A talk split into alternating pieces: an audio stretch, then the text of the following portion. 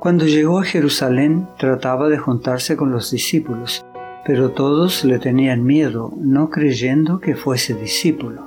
Entonces Bernabé, tomándole, lo trajo a los apóstoles y les contó cómo Saulo había visto en el camino al Señor, el cual le había hablado, y cómo en Damasco había hablado valerosamente en el nombre de Jesús.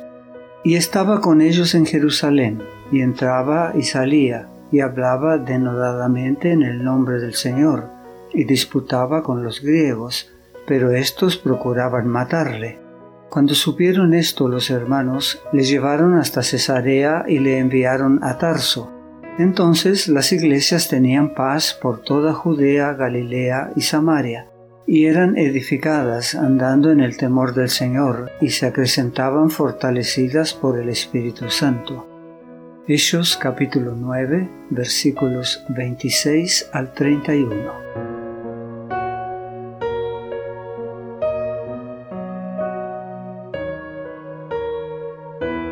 Al llegar a la ciudad donde antes era conocido como Saulo el perseguidor, trataba de juntarse con los discípulos, pero todos tenían miedo de él porque no creían que de veras fuera discípulo. La iglesia de Jerusalén tenía todo el derecho de temer a Saulo. Lo último que supieron de él fue que había abandonado la ciudad como un rayo en una de sus furiosas persecuciones contra los creyentes. Ahora, tres años después, vuelve a aparecer de repente. ¿Qué se imaginaría cualquier miembro de la iglesia? El registro del pasado de Saulo estaba tan lleno de violencia que no coincidía con la tranquila lectura del sábado. Todo lo que podían imaginar era que estaba tramando algún ingenioso engaño para infiltrarse en la iglesia y obtener una lista de los miembros. Ciertamente parecía muy sospechoso.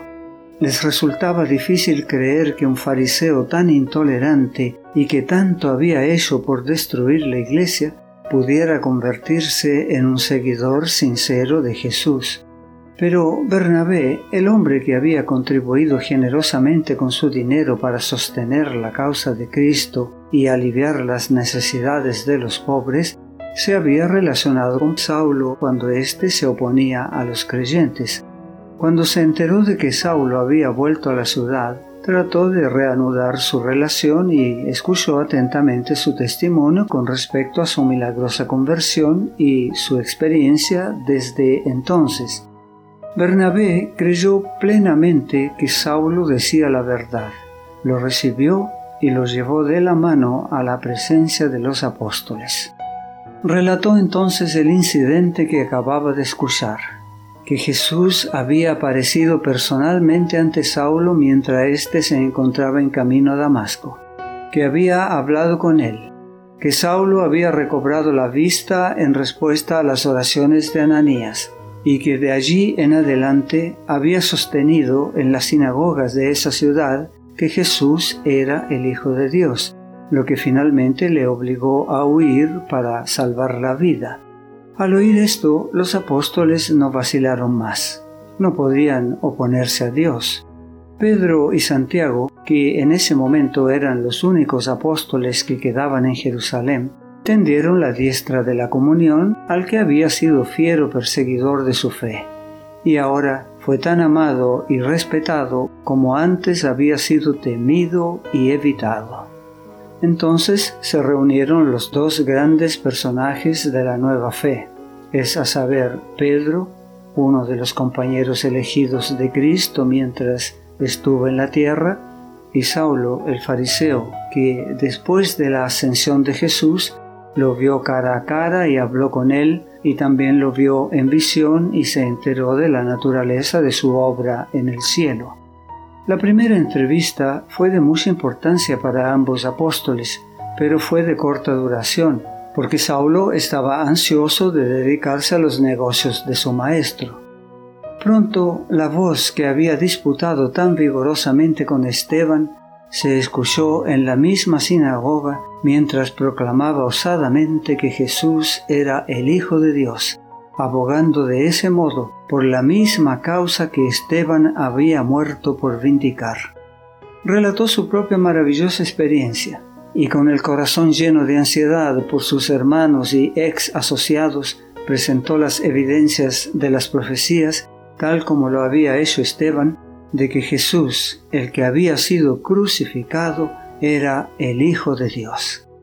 Saulo estaba seguro de que estos maestros de Israel, con los que antes había tenido tan buena relación, eran tan sinceros y honestos como él, pero había calculado mal el espíritu de sus hermanos judíos y en la esperanza de su pronta conversión estaba condenado a una amarga decepción.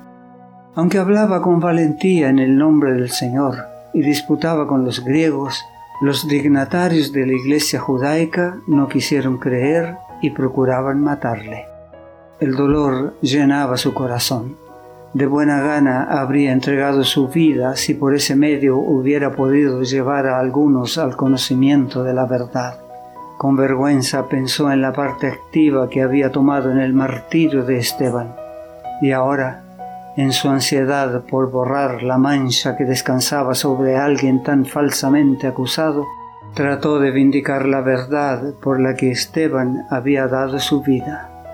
Afligido por la ceguera de los incrédulos, estaba Saulo orando en el templo, como él mismo atestiguó después, cuando le sobrevino un éxtasis y se le apareció un mensajero celestial que le dijo, Date prisa y sal prontamente de Jerusalén, porque no recibirán tu testimonio acerca de mí. Hechos capítulo 22, versículo 18. Saulo estaba inclinado a quedarse en Jerusalén, donde podía hacer frente a la oposición. Huir le parecía un acto de cobardía si, quedándose, podía convencer a algunos de los obstinados judíos de la verdad del mensaje evangélico, aunque el quedarse le costara la vida. Así que respondió, Señor, ellos saben que yo encarcelaba y azotaba en todas las sinagogas a los que creían en ti. Y cuando se derramaba la sangre de Esteban, tu testigo, yo mismo también estaba presente y consentía en su muerte y guardaba las ropas de los que le mataban. Pero me dijo, ve, porque yo te enviaré lejos a los gentiles versículos 19 al 21. Al enterarse de esta visión, los hermanos se apresuraron a facilitar a Saulo la fuga en secreto de Jerusalén por temor de que lo asesinaran, y le llevaron hasta Cesarea y le enviaron a Tarso. La partida de Saulo suspendió por un tiempo la violenta oposición de los judíos, y la iglesia tuvo un periodo de descanso en el que muchos se añadieron al número de creyentes. No te pierdas nuestro próximo mensaje. La gracia de Dios sea contigo.